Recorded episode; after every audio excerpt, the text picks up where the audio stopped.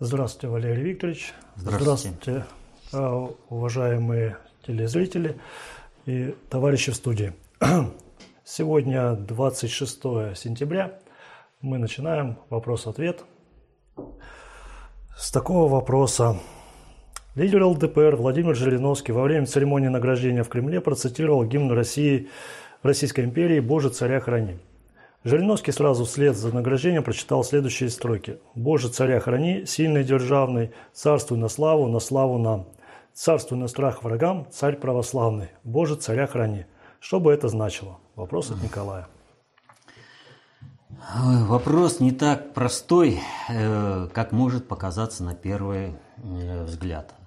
Для того, чтобы понять, почему Жириновский выступает так эпатажно и почему СМИ так обращают на него внимание, нужно понимать простую вещь что есть определенные клановые корпоративные группировки, которые стоят за Жириновским, и которые для того, чтобы осуществить какой-то управленческий маневр, через Жириновского вбрасывают определенную информацию, э, по резонансу на которой они корректируют собственное управление и через э, эту информацию выстраивают собственные э, управления уже э, для его реализации. То есть, если не было информационной базы, то Жириновский создает такую информационную базу, на основе которой включаются СМИ и которые начинают резонировать. И вот, казалось бы, Жириновский сделал такое заявление, и его ну, очень-то вот, э, о том, что он э, выступил с декламацией вот этого, с декларированием э, стихотворения с декламированием. Это «Боже царя э, храни», э, калька, в общем-то, с английского «Боже храни королеву». Вот. Э, резонанс не очень. Так тут нужно понять вот что. Если помните, Э, начало предвыборной кампании э, в Государственную Думу России ознаменовалось наездом на большевиков, очень сильным. И застрельщиком этой кампании, просто там э, вообще впадая в истерику, бился там против большевиков именно Жириновский. Потому что предвыборная кампания в Государственную Думу должна была стать кампанией по разгрому России на основе антибольшевизма. Вот если раньше, вот нужно понимать, что если раньше можно было как-то большевиков обвинять э, в том, что они там разрушили Российскую империю или еще что-то, да, то теперь это делает либо дурак, либо враг. Ну и есть еще категория специалистов, подобных Флюсу. Вот. Э, почему? Сейчас для всех очевидно, что большевики спасли Россию от ее расчленения, от ее ухода в небытие. Они восстановили ее в качестве Советского Союза. Некоторые называют ее Советской империей, без разницы. Но главное, что они восстановили Совет, это Россию в условиях, когда э, России как таковой фактически не было. Поэтому э, троцкисты, они в 91 году снова разрушили, как в 17 году в феврале совершили революцию, так э, разрушили Российскую империю, привели гражданскую войну и расчленение России на различные э, субъекты. Вот, в 91 они снова это сделали. Вот, и компания должна была послужить, э, заявить о том, что это сделали большевики. Потому что, ну, кто кричит э, «держи вора» громче всех? Тот, э, кто сам украл. Вор. Вот. И ему нужно было на кого-то показать пальцем, на невиновного. Наоборот, на того, кто пахал и создавал, э, снова создает Россию и снова делает ее великим. И вот Жириновский выполнял именно эту роль. Ну, в силу определенных обстоятельств, к которым и мы приложили руку, вот, вот эта антибольшевистская кампания – она захлебнулась. Жириновский захлебнулся собственной слюной. Он больше особо-то и не выступает против большевиков, потому что ему хозяин сказал «Цыц, все, мы нарвались». Потому что кто стоит э, за Путиным? Русский народ, то есть большевики. Они восстанавливают Россию. И сейчас наш маневр обманный не получился. Так вот, следующий обманный маневр по разрушению России – это введение чего? Монархии.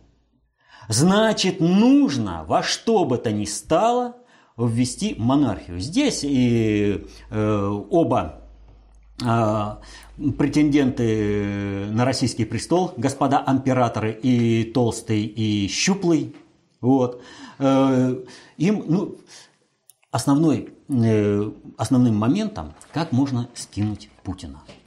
Нужно Путина убедить в том, что как бы он ни назывался, пусть он себя, э, э, пусть согласится с тем, что мы его назовем каким-нибудь монархом, ты будешь единственным управленцем, э, против, это, на основе которого там будет строиться все управление. Но это и основа любой оранжевой революции. Вот когда э, Жириновский спел э, Божий, ну, образно говоря, спел, как он смог спеть «Боже, царя храни», я вспомнил другое исполнение «Боже, царя храни». В «Неуловимых мстителях» э, есть такой эпизод, когда в провокационных целях Буба Косторский поет это «Боже, царя храни». Что последовало в единой белогвардейской коалиции после этого? Драка. Массовая драка. Не надо думать, что Жириновский такой дурак, и он не понимает, что бужирование монархической идеи в стране, э, которая э, убедилась в гибельности монархизма на собственном примере. Ведь именно монархия привела Россию и к революции, и к гражданской войне. Ведь посмотрите, какая ситуация – 14 год. Монархия входит в войну, заканчивается чем? Свержением монархии. Нам говорят, народ был против большевиков, да? 41 год. Пожалуйста, народ должен был свергнуть большевиков. А он поддержал большевиков. Народ весь тут же стал большевизироваться и выкинул всех интервентов, в том числе и тех белогвардейцев, которые пошли служить вот этим интервентам, всяким Красновым, Шкурой и все прочим, которым восторгаются вот эти э, белогвардейские движения внутри России сейчас, монархические. Народ показал, мы с большевиками, потому что большевики с Россией. Россия есть большевизм. Вот. Поэтому говорить о том, что большевики э, что-то там навредили России, может только, говорю, либо дурак, левый подлец. Но раньше как бы это можно было, да, потому что много вранья и нужно было перелопать. Но сейчас уже достаточно информации, чтобы понять, кто что делал. Троцкисты, меньшевики, э, бундовцы, анархисты, эсеры, большевики. Кто как спасал страну, кто как участвовал э, в гражданской войне и все прочее. Вот. Так вот, задача Жириновского со своей лоббированием монархизма именно вот эта большая драка, кровавая гражданская война внутри России. Именно к этому толкают. И в этом отношении нужно понимать э, следующее, Жирин, что Жириновский, в общем-то, он оглашает э, планы управления, которые э, э присущие или как бы которые проводит э, та кланово-корпоративная группировка, которая создала эту вывеску, вернее не создала, а взяла эту вывеску ЛДПР и через нее решает свои кланово-корпоративные дела. Вот. Любая партия – это вывеска определенных кланово-корпоративных группировок. И кто же стоит за Жириновским-то? Ну, Жириновский сам дал ответ совсем недавно. Он дал интервью CNN – где заявил о том, что Трамп это будет подарок для России, а Клинтон больна. Опа-на. А что говорит Клинтон? Избрание Трампа – это подарок для России, это невыгодно интересам США. И теперь квитанция. Российский политик заявляет то самое, что необходимо было. Вот до этого не было у Клинтона, не, на что было опереться. CNN страновикам не на что было опереться и сказать, что Россия так расценивает. Путина спросят, он говорит, да нам без разницы, это ваш внутренний вопрос, и вы как решите, так и решите. Ответственный государственный политик России должен был ответить так. Но подпиндосник, который защищает интересы Соединенных Штатов, который выполняет планы Соединенных Штатов в отношении России – должен был четко определить свою позицию и выступить э, на стороне того, кто является его хозяином, с чьей руки он кормится. И вот можно агитировать либо за, либо против. Вот Жириновский, он как бы, говорят, это русский Трамп, это русский национализм, это русский там, ну, в общем, все, что нужно на грязи навалить, это все делают через Жириновского, потому что он дает такую базу. И ему дают эфир. Ну, скажите, когда у Соловьева отсутствовал Жириновский? Ну вот и весь ответ. Вот. Он дает эту информационную базу, на которой строится управление. И теперь э, страновики э, получили квитанцию и говорят, вот видите, это президентская там партия. Вот обратите внимание, как шла предвыборная кампания. Все партии заявляли, что они поддерживают президента. И Жириновский в том числе заявлял, это вот президентская, а сам Жириновский постоянно орет, Кремль выполняет мои планы, мы решаем то, все, пятое, десятое. А почему? Он может так заявлять? Да потому что через него, повторяю, оглашаются планы управления. Вбросили, смотрят, как реагирует система управления, как среагирует э, население, объект управления, да? И э, делают определенные коррекции. Либо э, как-то сдвигают планы, либо отказываются от них, либо реализуют их э, в еще большем объеме, в зависимости от того, какая реакция среды. Какая реакция объекта управления на то, что сказал Жириновский. И поэтому ему как бы есть что сказать. Что вот, я там сказал, и Кремль сделал. Да потому что определенные башни Кремля через него вбрасывали такую информацию. Вот. Но эти же башни Кремля, теперь Жириновский показал, что они работают на страновиков, на Клинтон, на ту э, кланово-корпоративную группировку, которая стоит за Клинтон. И вот э, он, значит, заявляет э, о том, что э, России выгоден Трамп. А в это же время Вашингтон-Пост публикует интервью еще одного русского назвать его трудно, россиянина, как бы и то весьма проблемно. Но бывшего министра иностранных дел России Козырева – который заявил о том, что Соединенные Штаты – это его родина. И вот он в этом интервью заявляет, что это страшный сон, если, если будет избран Трамп. Клинтон надо избирать.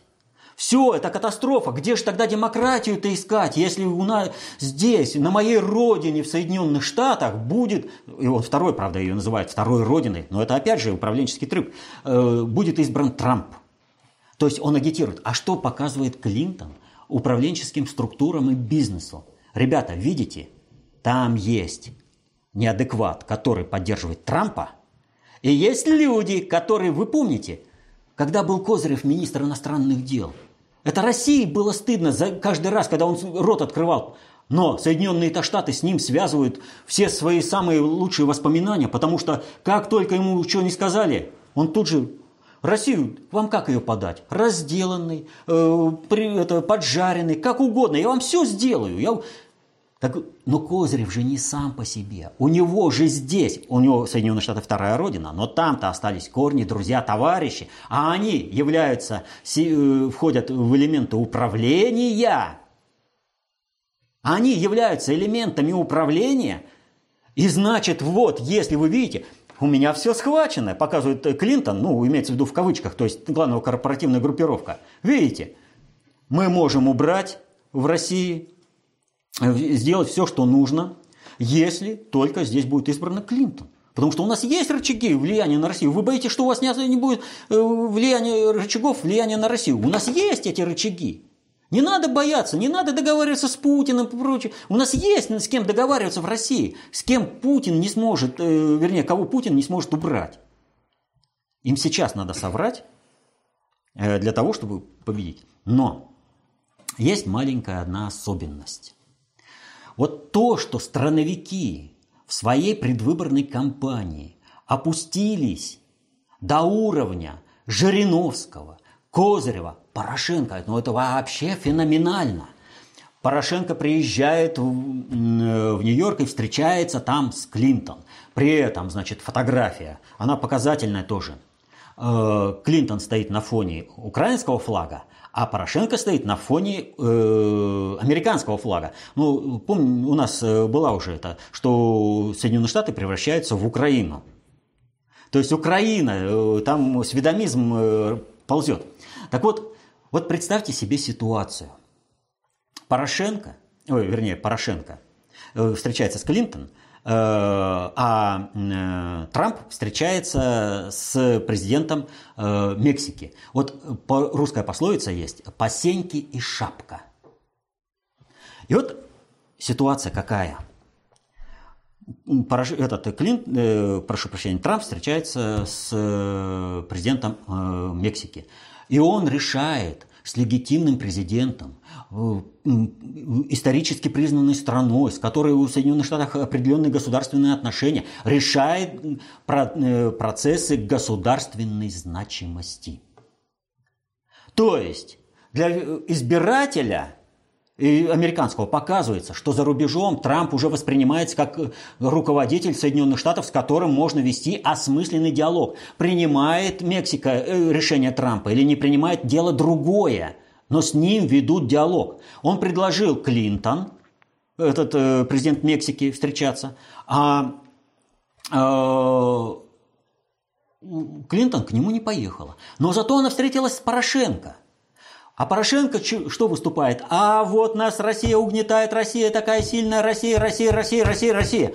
И вот слушает американский избиратель и думает, ну хорошо, Мексика я понимаю, э, проблема миграции я все понимаю. Кто такая Украина? Где она Украина?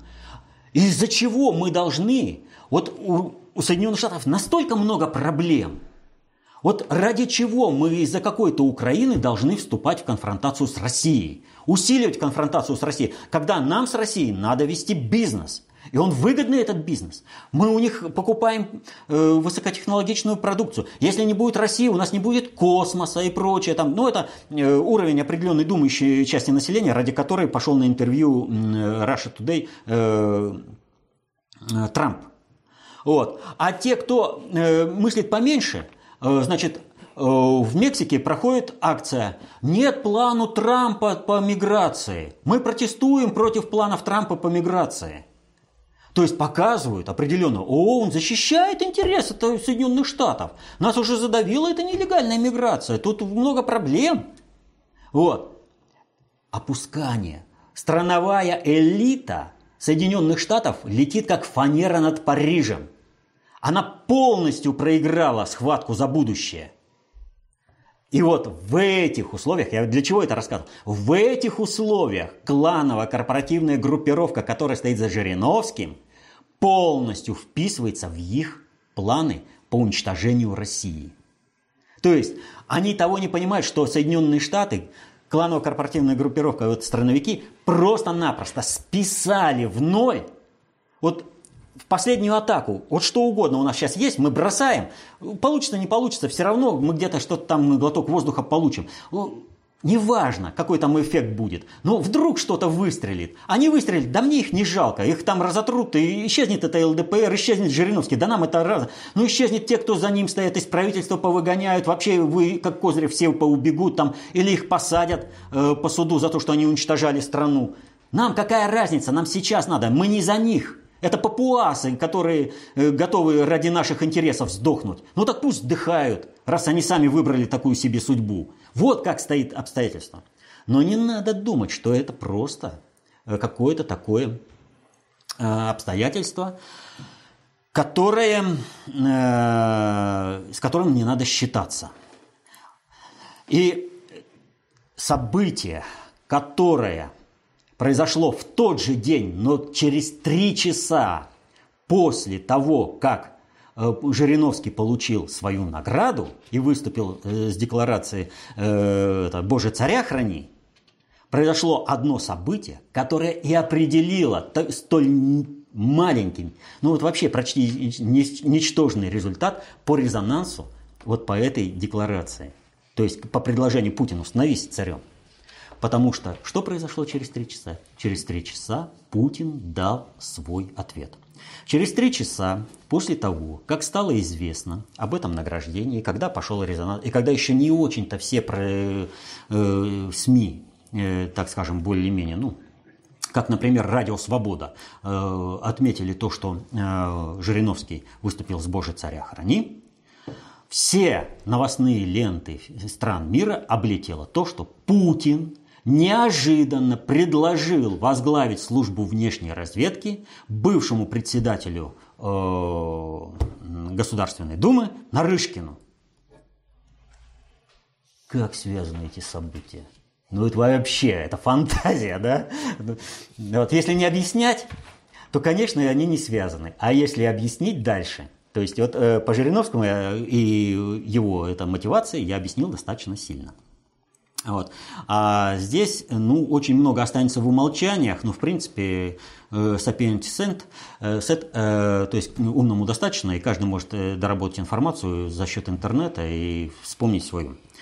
Так вот, э, что такое СВР? Это бывшее первое главное управление КГБ СССР. Служба внешней разведки. Я неоднократно говорил о том, что нет ни одной спецслужбы, ни одного государства, которые бы были полностью государственными и работали бы на государственные интересы. Соответственно этому интерес э, к интеграции партийно-советской номенклатуры в э, элиту Запада через разрушение СССР не могло не пройти мимо э, внимания КГБ. Просто ну не могло. КГБ это видело. И КГБ могло пресекать, несмотря на то, что как бы э, была целая номенклатура лиц, которые э, КГБ не могло брать в разработку и даже вести за ними наблюдение. Вот. Там все это как бы было, но суть не в этом. Э, разрушение Советского Союза ознаменовалось и разрушением э, КГБ. Когда КГБ отдельные управления стали отдельными э, ведомствами. Так вот, СВР по своему качеству управля... управленческому, оно раз в 100, в 200 менее э, дееспособно, нежели первое главное управление КГБ СССР. То есть, если СВР находится внутри единого государственного органа, оно обладает большей управленческой значимостью, нежели оно обладает отдельно. Вот разделили там э, разведку, контрразведку, служба охраны, там все прочее, понимаете? И им для решения собственных проблем, вот они там что-то работают по своему направлению, а для того, чтобы решить какую-то проблему, им нужно взаимодействие с другими службами – это надо договариваться, это надо идти на какие-то определенные уступки. А вот когда есть единый механизм, то вот э, сразу же, неважно в каком-то управлении, в первом или в пятом, решили, координация моментально налажена, и каждый понимает, да, вот с этим управлением ты с целой машиной КГБ зацепился. И эта машина может моментально ответить, потому что она обладает всей необходимой э, совокупностью э, силы. Понимаете? То есть все инструмен, весь инструментарий для проведения политики у них собран. Это кулак. Это не одна стрела, это колчан, который не переломить. Понимаете? Это не одна веточка, это веник, которым можно сделать все, что угодно.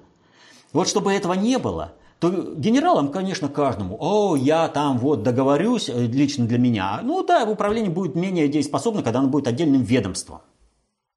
Вот. Но оно будет э, зато подо мной и все прочее. Поэтому вот когда сейчас идут разговоры о том, создавать или не создавать единую службу безопасности, вот это надо иметь в виду.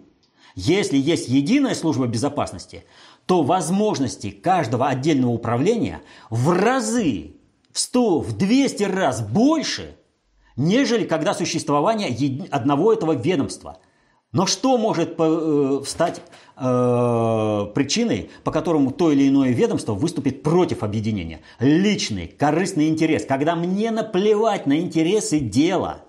на интересы страны мой счет за границей мне дороже. И пусть меня постоянно кормят баснями, что мне им разрешат пользоваться. Но так греет. Вот помню, э, африканцы, они э, ловят обезьянок, э, чтобы э, есть их мозги, на простую эту, кто называется, э, ловушку. Тыква, выбирают из нее внутренности, немножко туда риса, обезьянка лапку туда засовывает, хоп, рис взяла, а назад-то кулачок не может выйти. Ей нужно рис отпустить, чтобы спасти свою жизнь. Так вот, все, кто сейчас, вот, ну, генералы КГБ, которые пошли на разделение КГБ, вот они вот этими обезьянками стали. То есть каждому определенное управление. Но среди этих обезьянок была одна не обезьянка, а именно – Евгений Максимович Примаков. Первый, кто возглавил СВР. И СВР во всем этом многообразии спецслужб – это уникальная организация.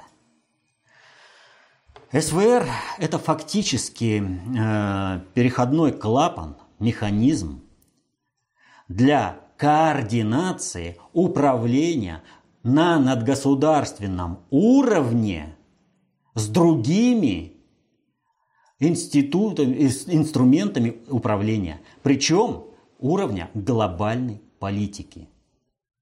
Не страновой, не вписывающийся куда-то. И вот достаточно посмотреть че, биографии каждого, кто руководил СВР, чтобы понимать, какие задачи они решали. Вот по каждой биографии. Один решал вопросы вписывания партийно-советской элиты в Запад – потом его возглавил. Другой решал вопросы создания БРИКС. Это глобальные процессы. Это не какое-то страновое это. Третий, значит, назначается представителем СВР в Соединенные Штаты по координации с их спецслужбами. Вы представляете ситуацию? Спецслужба координирует свою деятельность с другими спецслужбами. Это возможно только на уровне надгосударственного управления. Или же если принять во вним... это за истину, что Солнце всходит в Вашингтоне, и что Америка по надусе, или как там сказать, а, Украина по надусе, потому что Америка с нами, вот, то есть это что-то такое вообще необсуждаемое, вот, то тогда, конечно, э, но что-то вот я не заметил, вот такой э, субъектности украинских спецслужб которые являются элементами американской государственности. Что СБУ, что ЦРУ, это самое СБУ является частью ФБР и ЦРУ, понимаете? Что э, ГУР ихняя, понимаете? Никто не обладает такой субъектностью, никак она не решается. А вот СВР на протяжении всего этого времени, она решала именно надгосударственные вопросы. А э, Э, СБУ там э, Украины или ГУР, да, они решали вопрос вписания Украины в государственную политику Соединенных Штатов. Так вот, что произошло? Путин понял, что его загоняют в ловушку, и ему нужно было усиление. И он, пере... как в шахматной партии, передвигает фигуру и в результате этого меняется полностью расположение на шахматной доске мировой. Он получает другой канал. Он подклю... Вот каждый человек, и Нарышкин в том числе, представитель определенных кланово-корпоративных группировок, он сделал канал работы с надгосударственным управлением через эти кланово-корпоративные группировки. Понимаете? Вот. Это вот все, что можно сказать публично. Все остальное сами, сами, сами, информация выше крыши, открытой. Все из открытых источников. Но только надо знать достаточно общей теории управления. Ну, это как обычно. А, ну, тогда следующий вопрос от Антона из Харькова. А, в принципе, тут э, целый ряд вопросов был. Ну, такой редакции его прочитаем. Стоит ли оценивать тот факт, что ИР получила конституционное большинство, как в целом положительное явление? С одной стороны, можно вносить изменения в Конституцию в смысле суверенизации России.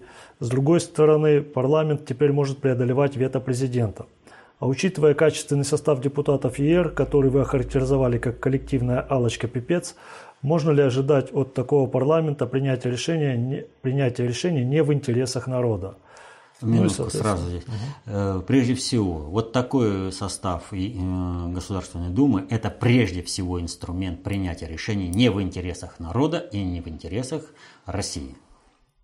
Но э, в целом выборы состоялись нормально, они показали устойчивость политической системы, и самое главное, они показали то, что народ недоволен существующей политической элитой, управлением, который, э, который осуществляет управление. То есть э, проголосовало меньше, чем не пришло на выборы. И вот э, я вот просто поражаюсь э, тому цинизму, и ненависти к своему избирателю, который продемонстрировал, например, э, представитель КПРФ Мельников, э, который на пресс-конференции по результатам выборов заявил, э, что вот там, понимаете, мы проиграли, потому что было много вот партий, которые были вот такие-такие, люди путались, не понимали и все прочее. Он, то есть он просто говорил, быдло просто реагирует на то, что вот ему там дали картинку, пришло и поголосовало. И наше быдло – Забрали. Понимаете? Допустить мысль о том, что КПРФ не обладает монополией на выражение коммунистической идеи, что могут быть разные взгляды о том, как может быть реализован коммунизм, это идти к коммунизму в отдельно взятой стране, и что вот эти все партии, которые были представлены, Э, на выборах, они выражали именно оттенки этого выражения, да? Он, не, он просто не... Как так? Да не может этого быть. О чем Путин сказал? КПСС ответственна за разрушение Советского Союза. Но не было другой партии. Но не было другой партии в Советском Союзе, которая бы осуществляла управление. Было ЛДПР, но оно было ЛДП СССР тогда. Оно было создано в последний момент – существования Советского Союза, и в управлении она тогда не присутствовала вообще. Поэтому монополизм партии КПРФ продолжатель дела КП, КПСС фактически. И вот почему существует множество различных партий или там э, претендентов на российский престол. Вот глобальный предиктор, он не знает, куда завтра э, двинется народ – какую сторону? Чего он захочет? Вот захочет он коммунизма, да? Он что, э, предоставить ему самому создавать коммунистическую партию? Но он создаст такую коммунистическую партию, э, в которой рулить не будут. Значит, э, глобальщики, значит, нужно что? Нужно иметь заготовочки тех партий, которые будут выполнять роль вот этого коммунистического вожака. Вот вам, пожалуйста, 10 коммунистических партий – Захотели монархию? А какого монарха? Вот вам разные модификации этих монархов, претенденты на российский престол. Император э, толстый, император э, щуплый. Вот. То есть, пожалуйста, я вот вам на выбор любого там даю. Отсюда зависит. И почему глобальщики выпустили столько партий коммунистических? Но дело в том, что после 96 -го года, вот э, Геннадий Андреевич говорит, самые грязные выборы, ну, во-первых, он самыми грязными выборами называет э, все выборы, которые проходят. Все грязнее, грязнее, грязнее, грязнее. Да? На самом деле это были самые чистые, самые прозрачные, самые взвешенные выборы. Выборы, по которым, наконец, дошло до возбуждения уголовных дел за вброс. Это гигантский прогресс – Просто гигантский прогресс в развитии демократизма в выборах. Но люди не пришли. Это означает только одно, что из всех политических партий люди не увидели той политической силы, которая бы отражала их интересы. А те, кто пришли, они фактически голосовали не за партии, а все партии э, взяли на это, мы, это, Родина, мы гвардия президента. Э, сейчас все лозунги-то не вспомню. Э, ЛДПР тоже мы за президента. СССР мы, против, мы за Путина, но против Медведева. Ну, Единая Россия там уж вообще говорить не о чем. Там вообще просто как сели паразиты на плечи президенту, так и поехали. Вот. Э, сами в ручном режиме только делают то для России, что Путин их заставляет. Но они делают консолидированно. И это большой плюс. То, о чем говорит э, Федоров. Он правильно говорит. Должно быть превалирование то, того инструментария, который может быть решен э, использован для государственного строительства, э, вот так вот одномоментно бросить качественно. И вот теперь это есть у Единой России. Вот. Но при этом надо понимать, что основная масса населения не пришла голосовать. То есть э, на выборы пришли гораздо меньше, а все, кто отдавал, фактически отдавали голоса за президента. Так вот, что глобальщики по КПРФ э, закончить? Э, что глобальщики по КПРФ убедились? КПРФ, начиная с 96 -го года, когда они должны были победить, и они победили на выборах президента. Вот, а там же ведь как было? Советский Союз должен был быть разобран, и собран снова. Пройдя через перестройку-перестрелку и кровь реформ, люди должны были захотеть э, снова вернуться в Советский Союз. И так и произошло. Люди это просчитали, в общем-то, правильно их стремление. Но инструментарий, инструментарий оказался негодным. КПРФ оказалась неспособна взять власть в свои руки – не способны осуществлять. Да, они победили на выборах, но Зюганов и Компани сделали все возможное, чтобы отдать победу Ельцину. А там, ну, на тех выборах в 96 году, на многих участках э, только что ногой не запихивали бюллетни за Ельцина э, в урны, да, и это никто, все наблюдатели, как бы, да, у нас там этот э, Зюганов трес, мы будем в суды, пойдем, мы там, у нас доказательная база, у нас протоколы. Где эти суды, где эти протоколы? Все это в свисток вышло. Но люди же это увидели, как слили. Ельцин-то, если бы вот не эти вбросы, вообще бы пролетел, как фанера над Парижем. Но люди же увидели предательство КПРФ и несоответствие деятельности КПРФ интересам России. И с 96 -го года люди отшатнулись от КПРФ, а, собственно, избиратель КПРФ стал вымирать естественным путем. У глобальщиков была проблема – и нужно было как-то реанимировать. Они попытались запустить Кургиняна для реанимации марксистского проекта, но та э, партийная номенклатура КПРФ встретила Кургиняна в штыки, не понимая, что от него пришло спасение их идеи, и они могут наконец-то там стать главной партией, а им это не надо. Им дальше паразитировать, а там э, что со страной будет из партии, вообще не волнует. Ну, Мельников прямо сказал, что он думает о народе. Вообще такой, говорю, ну просто вот такой цинизм конкретнейший, такую, такая ненависть, презрение к народу, который за них голосует, ну это просто в никакие ворота не лезет. Это на пресс-конференции по итогам выборов. Вот. И запустили проект «Суть времени». А «Суть времени» на этих выборах не участвовал. Что нужно глобальному предиктору? Глобальному предиктору нужно было провести э, тест, что желает народ, как повести этот народ, коммунистически ориентированный на социальную справедливость, собрать электорат КПРФ и передать сути времени. Для этого суть времени должна будет работать по новым э, данным, которые были собраны во время этих выборов. Поэтому запустили массу, отработали, по критике каждой партии определились, чего ждет народ, избиратель вот этой левой коммунистической идеи. И, пожалуйста, коррекция движения «Суть времени» и превращение ее в полноценную политическую силу для реализации проекта СССР 2.0. Что же касается, э, на кого будет работать э, Государственная Дума – Ход с назначением Нарышкина э, на должность главы СВР во многом эту проблему решил. Нормально все будет. Во всяком случае, так должно быть. Итак, следующий вопрос от Сергея с плюсом. Блумберг разродился рейтингом топ-50 влиятельных людей мира. На первом месте Тереза Мэй, на втором Трамп и Клинтон, вместе Си на четвертом и так далее. Путин на тридцатом. Как можно прокомментировать этот рейтинг, что он выражает? Ну и ссылочка на этот рейтинг. А, Ну, в общем-то, Блумберг прямо сказал, что означает этот рейтинг и что он выражает. Это рейтинг людей, которые оказали максимальное влияние на э, экономические процессы в мире. Тереза Мэй, естественно, на первом месте. Брексит.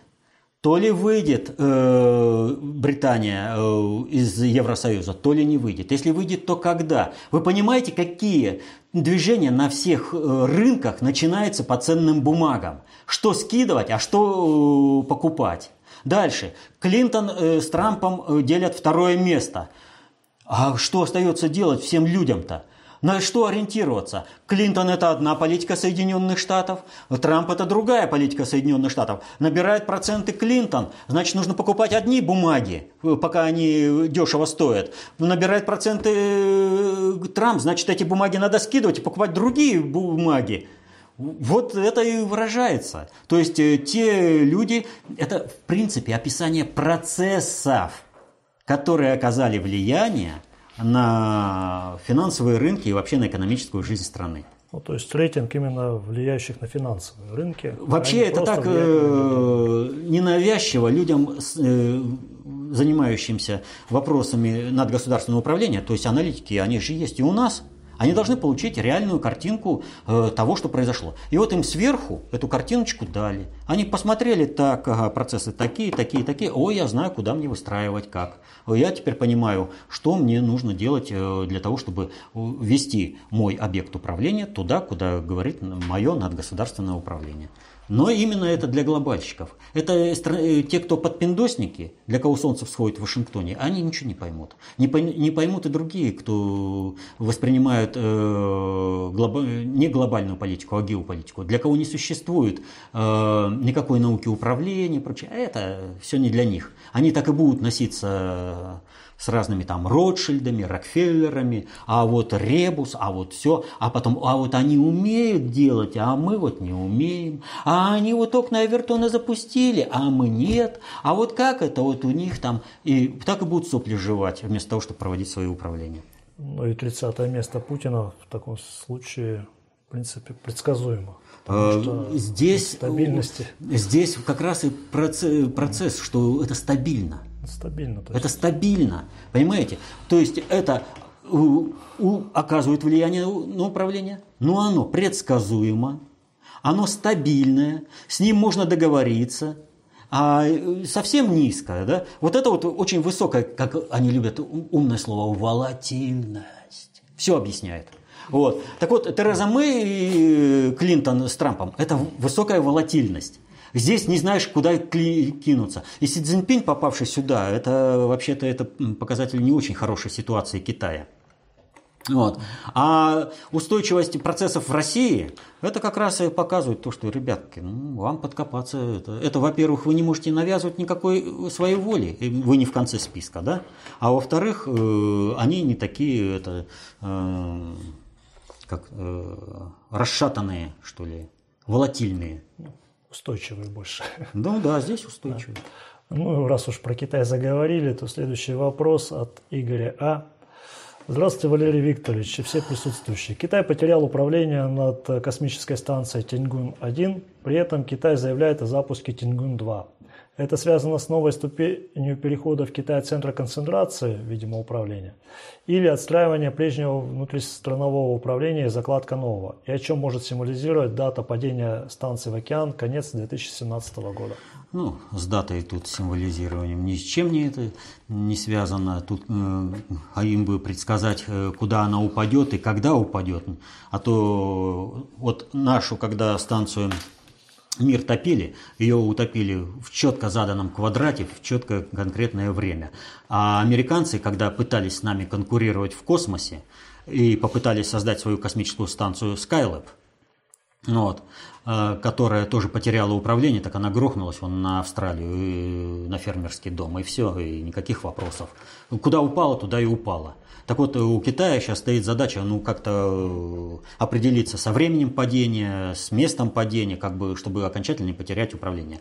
Э, ни о каком отстраивании странового, странового управления от глобального здесь речи не идет. Надо понимать вообще роль Китая. Китай был запланирован заранее под э, центра концентрации управления и Э, это началось не сейчас, а еще началось э, в 17 веке. В 19 веке были опиумные войны, это не просто так. Готовилась, зачищалась площадочка э, здесь, и входили в управление. И все бы у них получилось, если бы в войне 900 года императрицу они бы уничтожили. Но так как Россия участвовала в этой войне, а за счет России пытались э, решить, э, как бы, ну, пусть будет обезьянкой э, мартышка, которая будет таскать для нас каштаны. То есть пусть она воюет с восставшими, а мы будем только делить трофеи. Но когда э, Россия разбила восставших, она взяла под охрану императрицу и ее двор. Вот тут-то они и облажались. То есть ничего у них не получилось. Вот э, потом этот маневр, э, в общем-то, повторил Сталин, э, который не дал судить э, японского Микада. Вот и э, денацифицировать Японию. То есть не получилось у них зачистить Китай тогда. И вот это, в общем-то, оно сказывается до сих пор. То есть мы сохранили китайскую идентичность, китайскую государственность, и это сказывается до сих пор. Но, тем не менее, значит, э, надо понимать простую вещь. Китай стал ядерной державой, э, когда у Китая не было ни тяжелой промышленности, ни машиностроения, ничего. Так, легкая промышленность и все, и Китай э, стал ядерной державой после десятилетий гражданской войны. Всем бы так. Вот, э, Советскому Союзу пришлось э, вон как попыхтеть, попыхтеть над индустриализацией, развитием своей э, научной базы, чтобы стать ядерной державой, а тут раз и вдруг стало. А любое, даже первое приближение, оно просто покажет. Сначала, значит, специалистов начали готовить в Советском Союзе и начали передавать технологии из Советского Союза, а поскольку первые ядерные проекты, они во многом аналогичны в Советском Союзе и в США, э, то потом переориентация Китая на э, Соединенные Штаты не повлекло за собой э, какого-либо ущерба для передачи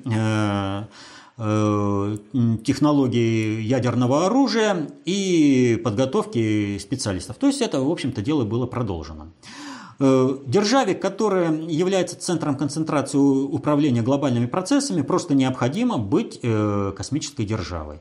Поэтому у нас э, здесь была осуществлена передача ракетно-космических технологий, и в частности станции «Салют» китайцам – за что просто так? Ну, надо было назначить козла отпущения, поэтому те, кто попытался на этом деле немножко подзаработать, легально заработать. Ну, надо было для страновиков в Соединенных Штатах успокаивать, чтобы процессы не расшатались, поэтому этих людей немножко наказали, сказали, вот все, больше, вот Китай получил вот такую технологию, все, дальше Китай развивается.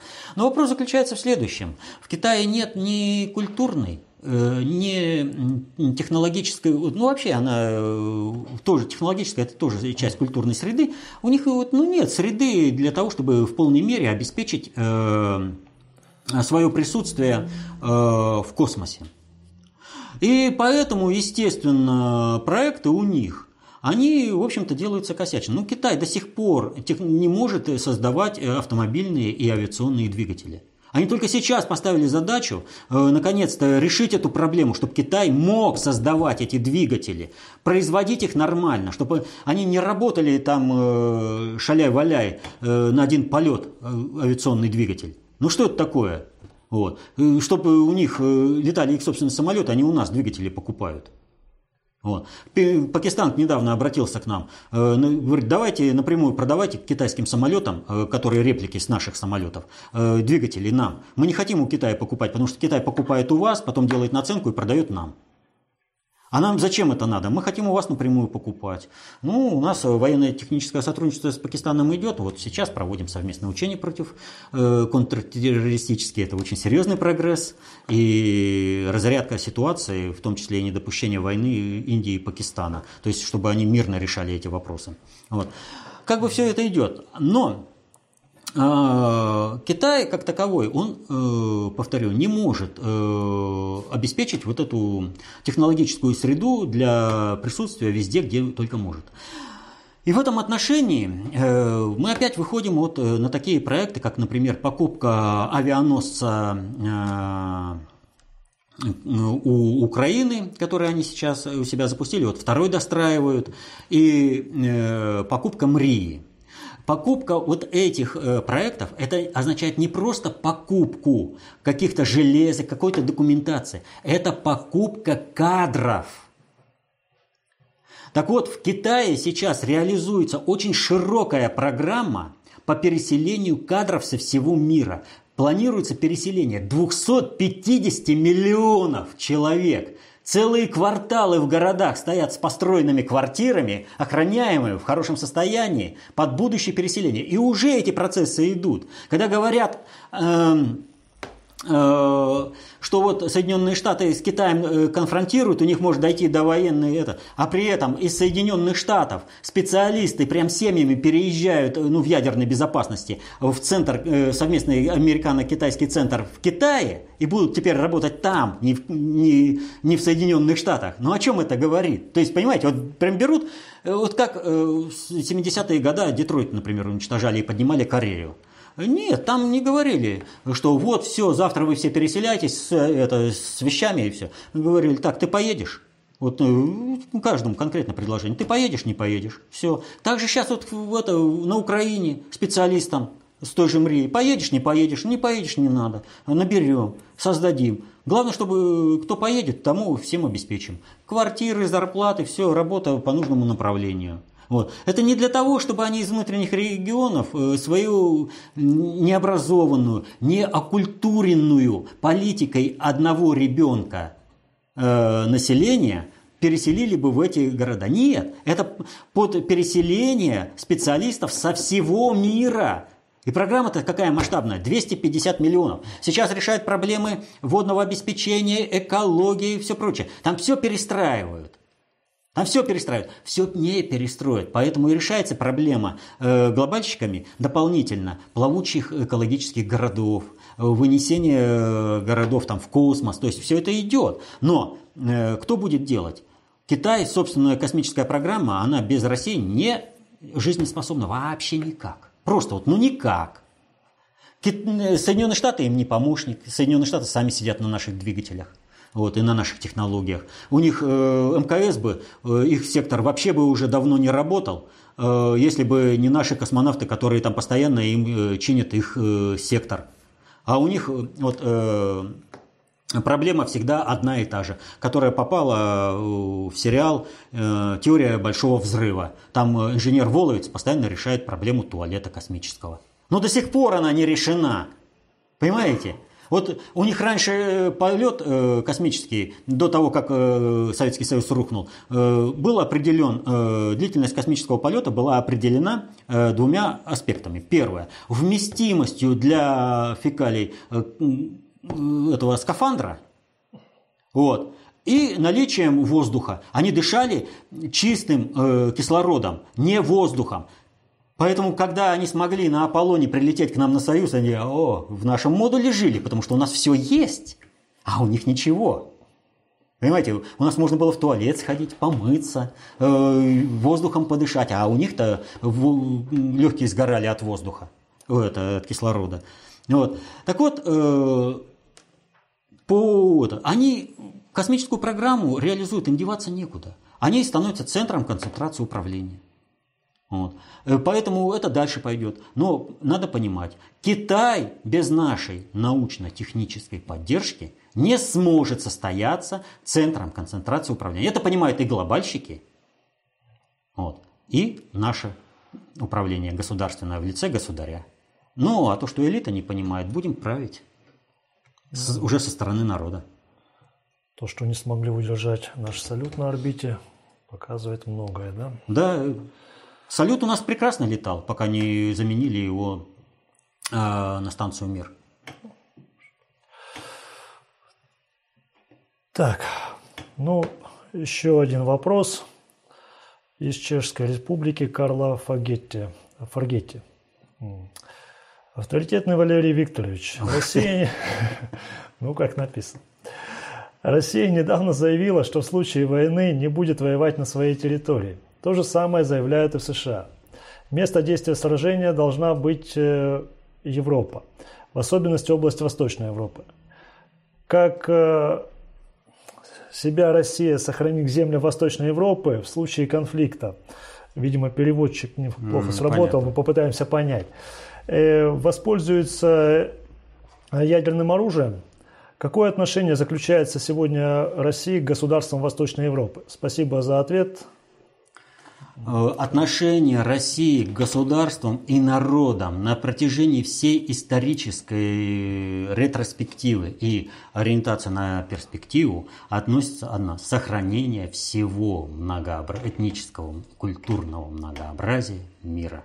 Никакого плавильного котла. Каждый народ должен сам развиваться и э, существовать. То есть э, это только обогащает мировую культуру и мировую жизнь. Вот. Э, политика вот этого культурного плавильного котла, где все национальности и культуры исчезают и вырабатывается нечто э, усредненное космополитическое, это не политика России. Поэтому Российская империя единственная империя на планете Земля, которая сохраняла все народы, которые входили в Российскую империю. Позволяла, не только позволяла, а даже способствовала, и Советский Союз способствовала развитию их культуры, а ранее бесписьменные народы получали свою письменность. Вот до чего доходило. Вот.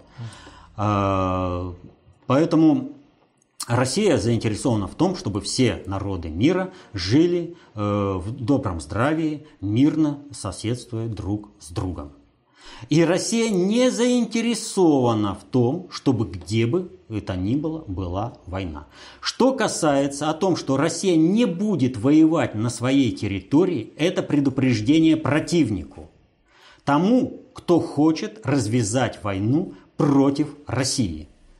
Это не надо думать, что вот эта теория ошибочная, типа она несостоятельна, и это показала война, э, Вторая мировая война, Сталин, там все прочее, там э, было предательство. То есть э, нанес удар противник, значит противник должен получить удар ответный на своей территории. Но есть прокси-война, когда война э, чужими руками на чужой территории. И такая война уже идет. Это в Сирии. Вот. Что же касается э, войны на территории э, Европы, в том числе и восточной, то здесь опасность э, исходит не от каких-то э, противостояний э, тех же Соединенных Штатов и России, вот. Это всего лишь средство. А от реализации плана построения европейского исламского халифата. Когда, о чем сказал Обама, территорию Европы должно э, заполонить миграционное население, которое сметет существующие государства и образует новые народы, новые языки, новую культуру. Вот это и реализуется через э, массовую миграцию в Европу. Но этот план, он, в общем-то, находится э, под угрозой реализации именно в силу того, что Соединенные Штаты попытались забежать вперед. Для решения собственных корпоративных интересов они в бой бросали все э, ресурсы, которые еще не были готовы к бою. То есть э, Украину активировали не в 2015 году, а в 2013 году со всеми вытекающими отсюда последствиями. Вот. И в результате этого э, они поставили под угрозу и реализацию европейского исламского халифата, и развязывание войны на территории Европы. И вообще где бы то ни было. Вот. Э, по той простой причине, что глобальная война э, глобальному предиктору не нужна мировая, а эта вот мировая, она будет глобальной войной, потому что средства доставки таковы. И это предупреждение, у нас есть средства доставки для Соединенных Штатов. Не надо думать, э, что вот вы разместили там э, в Польше или в Чехословакии, э, в Румынии свои позиционные районы. Они получат свое. Прилетел оттуда, получат. Потому что ну это война, никуда не денешься. Это что, ты будешь подставляться, оттуда будет лететь, лететь, а ты будешь сидеть и молчать, что ли? Нет, откуда прилетело, надо подавить эту точку огневую. Это закон войны. Никуда не денешься. То есть, когда принимали решение о оппозиционном районе, э, ставили крест на своем будущем. То есть, в случае, если Соединенные Штаты развязывают войну, все, Польша не существует, Чехия не существует, Румыния не существует. Вот что политики ставили. Они прекрасно это понимают. Раз есть э, огневая точка, она должна быть по законам войны подавлена. Никуда от этого не денешься. Но основной удар будет нанесен именно агрессору. Средства доставки есть. Вот о чем, э, когда это идет речь-то. Вот. А, вот здесь э, мы затронули войну в Сирии. Здесь несколько э, моментов надо в связи с тем, что вот сейчас происходит добивание в Алеппо там и все прочее, да? Есть полити... Здесь много можно чего говорить, но есть один аспект, на который надо обратить внимание. Вдруг некоторые аналитики, так сказать, начали обсмеивать, высмеивать факт того, что типа ИГИЛ – это инструмент Соединенных Штатов. Вот, это смешно, это не школьникам. Ну, вот тем самым, кстати, показывают то, что они подпиндосники. То есть э, человек сразу показал, что он получает методичку, ее просто переводит и выкладывает. Вот в этом отношении э, есть два очень важных, две очень важных вещи. Это заявление Захаровой, э, что мы пришли к страшному выводу, что Соединенные Штаты поддерживают ИГИЛ, защищают ИГИЛ. А другое событие – это заявление Эрдогана, которое постарались тоже не заметить. Эрдоган встретился с руководством Ирана э, в Нью-Йорке они там э, переговорили, и после этого Эрдоган сделал заявление о том, что большая часть оружия, которое Соединенные Штаты поставляют курдам, он же против курдов воюет, курды это террористическая организация, почему-то попадает в руки ИГИЛ, которые, с которыми курды воюют. Надо это отметить. Но есть одно очень, э, очень важное э, обстоятельство. Дело в том, что по последним данным э, на севере Сирии в курдских районах есть две авиабазы Соединенных Штатов. Одна гарантированно есть и очень хорошая для приема тяжелых транспортных самолетов, а другая в каком то режиме она функционирует, пока еще непонятно, информации не очень много, но тем не менее она есть. Вот. А, и через эти авиабазы осуществляется снабжение э, тех же курдов. Вот раньше для того, чтобы весь мир снабжал курдов, пользовались аэродромами третьих государств. В том числе и турецких, между прочим. Вот. А, но это вносило определенные вопросы того, как э, это оружие доставлять э, тем же курдам, Поэтому э, под эту э, песенку, под эту мелодию и было принято решение о том, что Соединенные Штаты создадут там собственные авиабазы, собственные районы. И наивно полагать, что курды хоть в какой-то степени информированы о том, сколько оружия поступает на эти авиабазы, приводится, и кому и как оно распределяется. Курды не обладают такой э, структуризацией их государственности, чтобы хоть что-то в этом плане делать.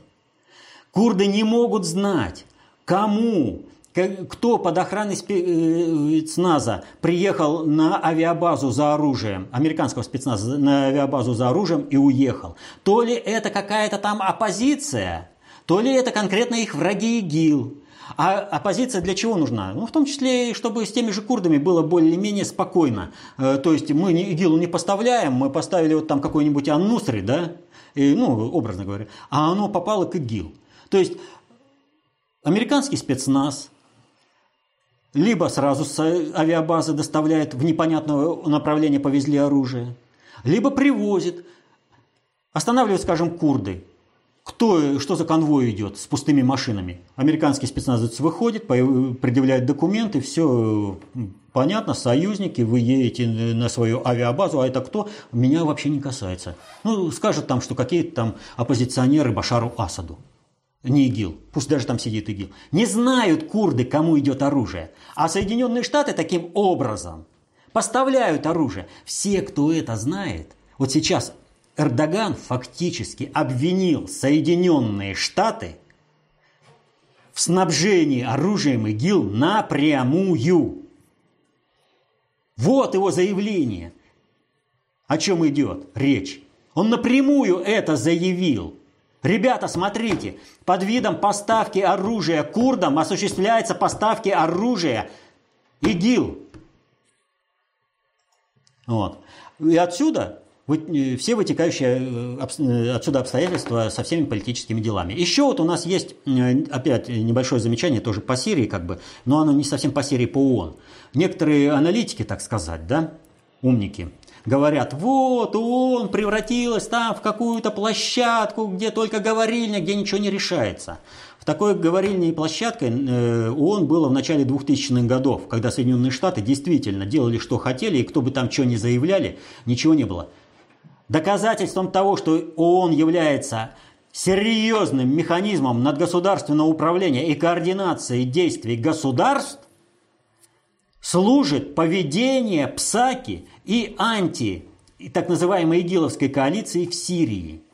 Чего бы, вот если там просто говорильно, чего Псаки, ой, это Псаки, это Пауэр, Саманта Пауэр, вот, прошу прощения. Э, между прочим, э, хочу сразу сказать, Псаки я никогда не осуждал. Наоборот, если помните, хвалил, несмотря на то, что над ней все издевались. Вот. Э, а вот Пауэр, она же Смотрите, какая истерика. Выскакивает в прессе, не стала служить. Ей нужно создать информационное поле, когда выйдет Чуркин, чтобы они уже были подготовлены, чтобы воспринимали. Раньше же они не дергались. Ну зачем им дергаться раньше-то было? Они были по факту мировым жандармом. И вот, кстати, сейчас Расмуссен заявляет, на, вот мир должен согласиться, чтобы Соединенные Штаты стали мировым жандармом. Когда Соединенные Штаты были сильны, они были жандармом по факту и никого не убеждали, что вы примите наше доминирование, согласитесь, чтобы мы вас грабили, насиловали и убивали. Они просто это делали и все. Понимаете? Ни с кем не считаясь, а сейчас они уговаривают мир. Ну, пожалуйста, пожалуйста, там согласитесь, что мы будем жандармами. Вот. То есть все, сил не хватает. И вот э, Пауэр там бегает, носится, истерит.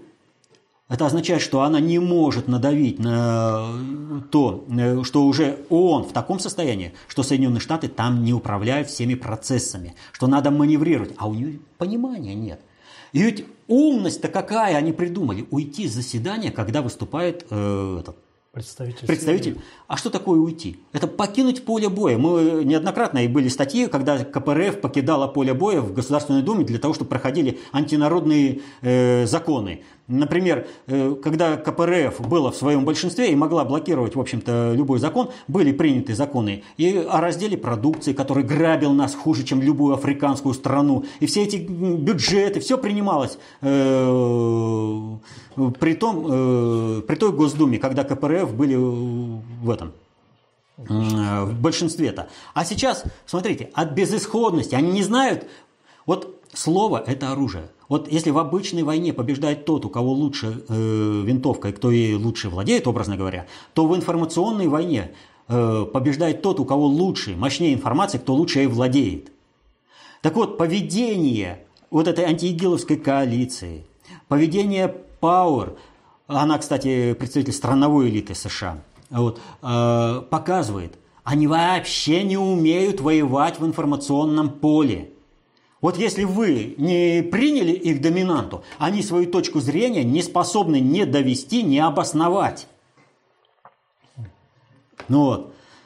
Так что э, э, призывы слить ООН – это опять же игра на пользу страновой элиты Соединенных Штатов. Это тоже любые призывы, вот когда выступают и говорят, вот там и он ничего не решает. Это означает, что он получил команду из Вашингтона, чтобы минимизировать э, воздействие ООН на глобальные международные процессы и на то, чтобы ООН не смогла э, каким-то образом противодействовать э, политике Соединенных Штатов в мире.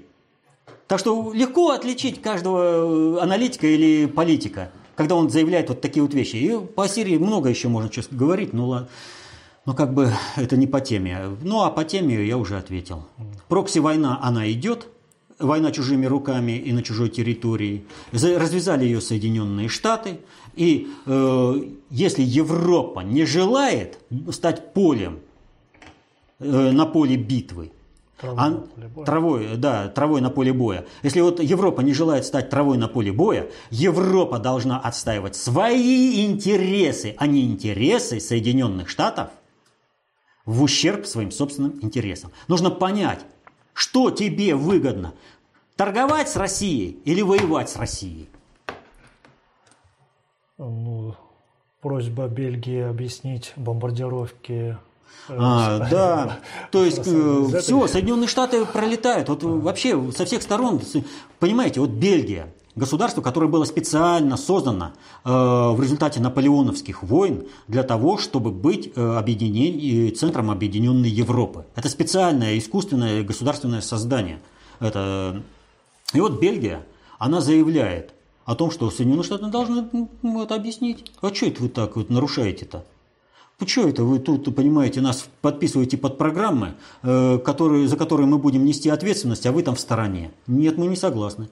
Это вот показатель э, того, как глобальное управление помогает государственному управлению. То есть вот э, если там Чехия, Польша или там кто-то не желает быть травой на поле боя, у них есть помощь. Им глобальщики помогают выходить из-под диктата США. Пользуйтесь. Используйте попутный ветер.